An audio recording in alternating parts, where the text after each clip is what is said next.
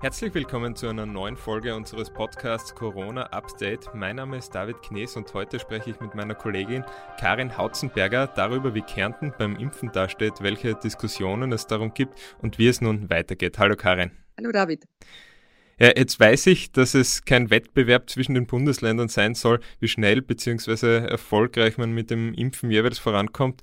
Nachdem es aber nun mal Ländersache ist, wird hier natürlich auch verglichen. Deswegen frage ich zuerst einmal, welchen Weg hat hier Kärnten eigentlich gewählt und wie steht man da im Vergleich zu anderen Bundesländern, zum Beispiel auch der Steiermark da?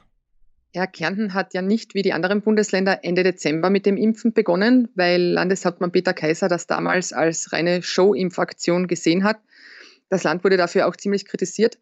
Es ging dann aber Anfang Jänner relativ schnell. Am 5. Jänner wurde dann mit dem Impfen in den Pflegeheimen begonnen und dann ging es sukzessive weiter, Gesundheitspersonal über 80-Jährige.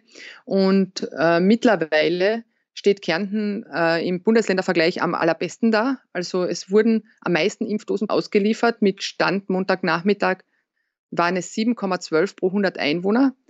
Äh, zum Vergleich in der Steiermark waren es zu diesem Zeitpunkt 6,4 und Schlusslicht in Österreich ist das Burgenland mit 5,66.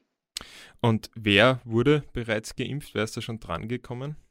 Ja, also mit Stand Montagvormittag haben bereits 35.300 Kärntner die erste Teilimpfung erhalten, 14.934 äh, die zweite. Die ersten waren eben, wie gesagt, die Mitarbeiter und Bewohner von Pflegeheimen. Äh, diejenigen, die sich eben impfen lassen wollten, sind bereits voll immunisiert.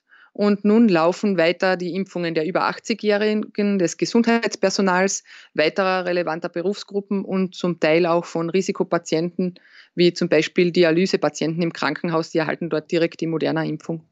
Mhm. Voll immunisiert nur zur Vollständigkeit heißt beide Teilimpfungen erhalten und quasi ähm, diese, diese paar Tage Zeit, die sie braucht, dann um auch ihre Wirkung zu entfalten. Ja, genau. Das, das klingt natürlich immer missverständlich. Vollimmunisiert heißt nicht äh, Schutz zu 100 Prozent, sondern eben dieser Schutz, der für eine Impfung nach den zwei Teilimpfungen angegeben wird. Also beide Teilimpfungen erhalten. Ja, ich glaube, um die 94 Prozent war das jetzt immer, was man da so gehört mhm. hat. Gell? Ja, wie geht's jetzt weiter? Diese Woche erhalten Menschen, die in psychosozialen Diensten tätig sind, äh, die Impfungen von BioNTech Pfizer, die ersten Impfungen. Dann am kommenden Wochenende werden insgesamt 3200 Dosen des AstraZeneca-Impfstoffs verimpft an das Gesundheitspersonal in Kärnten. Kommendes äh, Wochenende ist das erste Märzwochenende, nur falls genau. jemand den Podcast später einschaltet. Genau, jetzt am 1. März-Wochenende. Und falls dort äh, laut Anmeldungen ein Kontingent übrig bleibt, können sich auch Pädagogen und das Ver Verwaltungspersonal aus Schulen und Kinderbetreuungseinrichtungen anmelden dafür. Und äh, die Einladung ergeht dann immer an die Personen, die sich bereits auf der Impfplattform angemeldet haben. Das heißt, die würden dann Sie bekommen dann einen Einladungslink per SMS oder Mail. Entschuldigung. Das heißt, äh, das Bildungspersonal oder die, die sich dann da auch anmelden können, falls, falls Dosen überbleiben, die würden dann spontan informiert werden und könnten dann hinkommen und sich auch ihre Dosis abholen. Genau, sofern sie sich vorgemerkt haben, werden sie informiert. Da gibt es auch eine Reihung pro Altersgruppe, also die Älteren zuerst. Allerdings nachdem es sich um AstraZeneca handelt, unter 65. Und dann ab dem 15. März bekommen überhaupt die Pädagogen die Möglichkeit, sich impfen zu lassen. Dann geht es weiter äh, Mitte März. Da erwartet das Land dann eine größere Tranche an AstraZeneca-Impfstoffen und auch weitere Dosen von Moderna und BioNTech Pfizer. Und Mitte April sind dann laut dem Landespressedienst sogar größere Kontingente von allen drei Impfstoffen angekündigt. Und man wartet natürlich nun darauf, wie es weitergeht mit dem Impfstoff von Johnson Johnson, ob dieser auch zugelassen wird. Und dann hofft man sich noch weitere äh, Impfungen. Und ja, dass dann auch eben endlich einmal die Jüngeren drankommen zu dieser Zeit, die eben nicht zur Risikogruppe gehören und auch nicht zu einer speziellen äh, gefährdeten Berufsgruppe. Ja, laut dem Land ist es durchaus realistisch, dass bis zum Ende des zweiten Quartals äh, für alle Kärntner, die sich impfen lassen wollen, auch eine Impfung zur Verfügung steht. Mhm.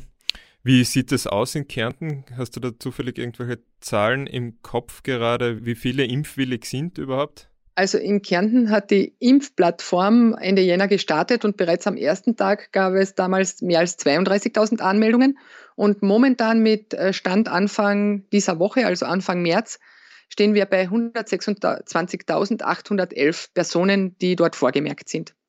Okay, das heißt, Ende, Mitte, Ende zweites Quartal können dann die restlichen Impfwilligen, die jetzt nicht zu irgendeiner Risikogruppe gehören, äh, dann damit rechnen, wenn alles so läuft, wie es laufen soll, dass sie auch geimpft werden. Äh, ja, ist laut derzeitigem Stand des Landes ist das so vorgesehen. Okay. Und wie läuft das Ganze jetzt konkret ab? Also wir haben ja in der Folge letzte Woche schon besprochen, wie das in der Steiermark funktioniert. Da gibt es eben Impfstraßen, wo man hingehen kann. Also das kann man sich aussuchen auf dieser Anmeldeseite oder eben man geht in die Arztpraxen. Ist das in Kärnten gleich? Wie funktioniert das? Äh, nein, in Kärnten ist das anders. Es gibt, wurden keine eigenen Impfstraßen eingerichtet, sondern zuerst wurde eben in den Pflegeheimen geimpft und in den Krankenhäusern. Äh, mittlerweile gibt es immer Wochenends die Impfungen in den Servicestellen der Gesundheitskassen. Wochenends deshalb, weil ja vor allem in der Anfangsphase vor allem die ältere Generation betroffen war, ähm, die teilweise selbst vielleicht nicht so mobil war und um von Angehörigen dorthin gebracht werden zu können, hat man dann das Wochenende gewählt, wenn jemand berufstätig ist und unter der Woche nicht kann. Ähm, die Ärzte würden schon gerne impfen. Seit Ende Jänner dürften sie das auch, aber dafür fehlen im Moment die Kontingente.